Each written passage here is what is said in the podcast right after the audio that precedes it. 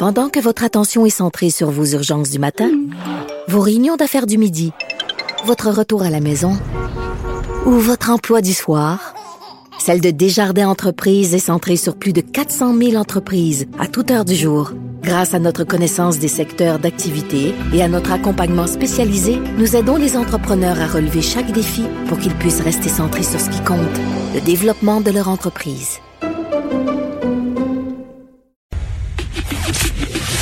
Le, commentaire de François Lambert, un dragon pas comme les autres. Salut François. Est-ce qu'on a... Oh, salut. Eh, on a une histoire assez abracadabrante avec Revenu Québec, mais avant, euh, je veux qu'on se parle de ma saga très, très brièvement. Là, je me suis fait voler un colis hier, OK, devant ma porte. Et j'étais curieuse d'avoir ton avis, toi qui se targue de vouloir devenir le nouvel Amazon québécois.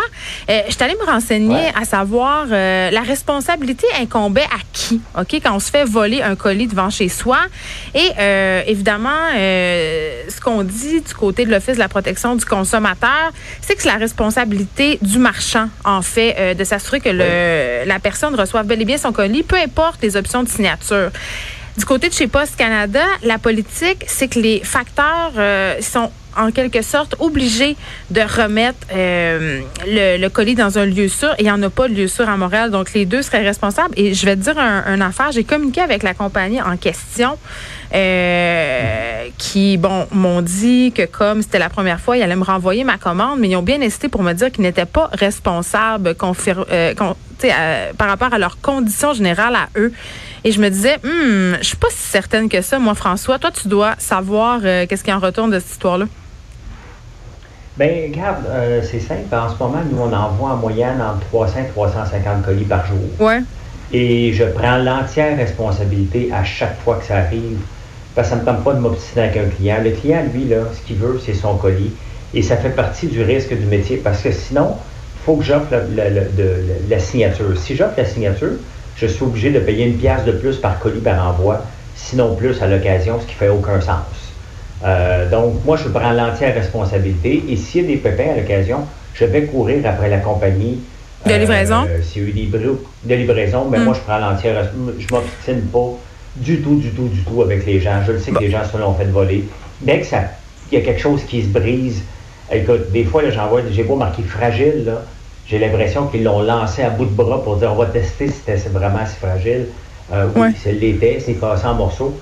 Mais moi, je prends l'entière responsabilité. Donc, tu vois, à chaque semaine, on envoie près de 2000 colis et ça arrive à peu près une fois, une fois ou deux par semaine là, a des soucis, mais je prends l'entière responsabilité. François, je vais te demander euh, de te rapprocher de ton micro si ça te dérange pas, parce que le son, c'est comme si tu me parlais dans le fond de la caverne d'Alibaba, ce qui est un peu euh, le cas. Je sais pas si tu es entouré de popcorn en ce moment. bon, c'est c'est beaucoup mieux. OK, donc euh, dans ton livre à toi, c'est la responsabilité du marchand, puis c'est d'ailleurs ce que dit l'Office de protection du consommateur. Exact. Parlons- Donc, je prends l'entière responsabilité de ce. Euh, ce qu'on veut, c'est une expérience client. Le client, là, on veut qu'il dise Hey, regarde, j'ai eu un souci avec lui et ça a été réglé rapidement. That's it, that's all. C'est une perte. C'est le risque de faire affaire euh, en ligne. Oui, puis c'est l'image de ton de entreprise aussi. Euh, moi, euh, là, le fait qu'il m'ait relevé que c'était de ma faute, dans le fond, j'ai pas aimé ça, puis ça me, ça me tente pas de recommander chez eux. Ah, l'Occitane en Ben, Provence, pour ne pas les nommer. OK. Ben, c'est exactement ce qui arrive. Hein. Dès que le client est, est malheureux, euh, il ne reviendra pas. Tandis que lorsque tu. Tu sais, un client où que tu lui règles son problème, là, qu'il y avait, il n'en voulait pas de problème. Il y a un problème qui s'est glissé.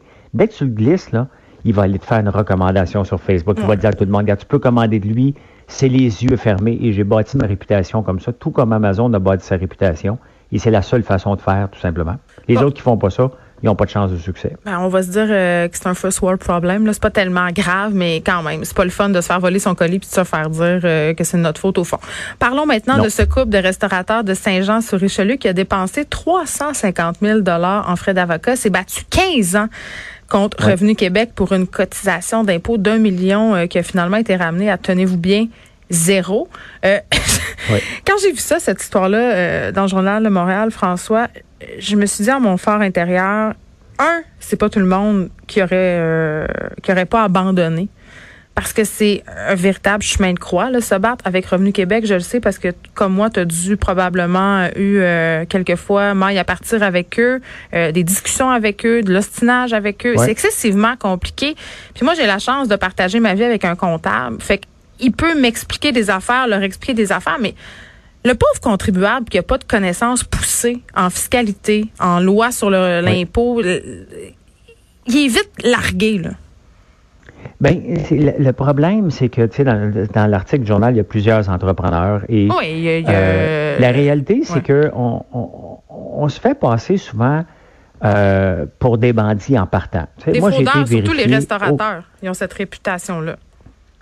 Ben regarde, moi j'étais dans le domaine des centres d'appel, dans le domaine de la technologie, j'ai aucun business de cash. OK, j'ai une commerce en ligne, j'ai mhm. aucun business de cash. Je me suis fait euh, vérifier 2012, 2013, 2014. Ça a duré euh, trois ans presque la vérification. Pendant ce temps-là, j'ai eu à mettre des comptables euh, sur, place parce qu'il y avait beaucoup de données et ils n'ont rien trouvé.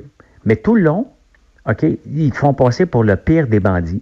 Et l'année passée, mais je fais affaire avec Raymond Chabot, là, pour pas les nommer, mais c'est pour, je le nomme parce que c'est un grand bureau de comptable. Ils ont fait une erreur, une erreur bête qu'ils ont voulu corriger tout de suite. Euh, ils ont une erreur de, c'est une, compagnie que j'ai vendue. Bref, une erreur à peu près de un demi million. Et euh, quand même pas du petit change. Non, mais la réalité, c'est que j'avais un impact euh, d'impôt à payer de 170 000 dollars. Et euh, j'ai été obligé de le payer d'un coup. Euh, quand même qu'il savait, Revenu Canada m'a dit oui, on reconnaît que c'est une erreur. il faut que tu payes, puis après, tu contestes. C'est même, ça marche. Oui, ben c'est ça. Fait que, tu sais, c'est toujours. Euh, mais oui, mais tout le monde est d'accord que c'est une erreur. C'est évident que c'est une erreur. Je ne l'ai pas acheté à compagnie, je l'ai vendu. T'as-tu remarqué, euh, t'as-tu remarqué, toi, François, que quand on leur doit de l'argent, c'est vraiment très vite, mais quand eux nous en doivent, c'est les délais sont, sont longs, là? Eh ben, effectivement. puis la réalité, c'est que euh, c'est extrêmement compliqué. Il t'embarque, honnêtement, la, réalité, c'est que le couple dont on parle, ils n'ont pas mis 350 000. C'est qu'ils essaient de se débattre en pensant, écoute, ça va se régler. C'est évident que c'est une, mhm. c'est une erreur, c'est une mauvaise compréhension. Et là, tu embarques dans un, un de croix que tu ne sais pas mhm. quand, quand est-ce que tu vas le terminer. Et tu veux pas te ramasser là. Tu ne veux pas te ramasser là. Ah, ils l'ont fermé leur restaurant. Ce, couple-là, François, ils l'ont fermé leur restaurant. Revenu Québec est venu à bout de, de, de, de, cet endroit-là. Puis, tu sais, dans le texte, euh, tu as Normand Laprise qui dit qu'il y a eu euh, aussi moyen à partir avec Revenu Québec. Tu sais, on parle quand même de des cotisations qui s'élèvent à 200 000 qui sont ramenées à zéro. Tu sais, à un moment donné, c'est pas une erreur de 15 sur un avis de cotisation. Là, c'est des milliers de dollars. Est-ce que tu es encore là, mon petit François? Ben, c'est parce qu'il ne regarde pas la bonne. Euh, je pensais, que je, t'avais perdu. je pensais que je t'avais perdu. un euh, petit délai. M'entendez-vous? Oui, oui. Vas-y, continue. Je pense qu'il y a un petit délai. Ça va. On fait de la radio autrement, François. Continue. Oh là, je pense qu'on vient de le perdre, c'est officiel. OK.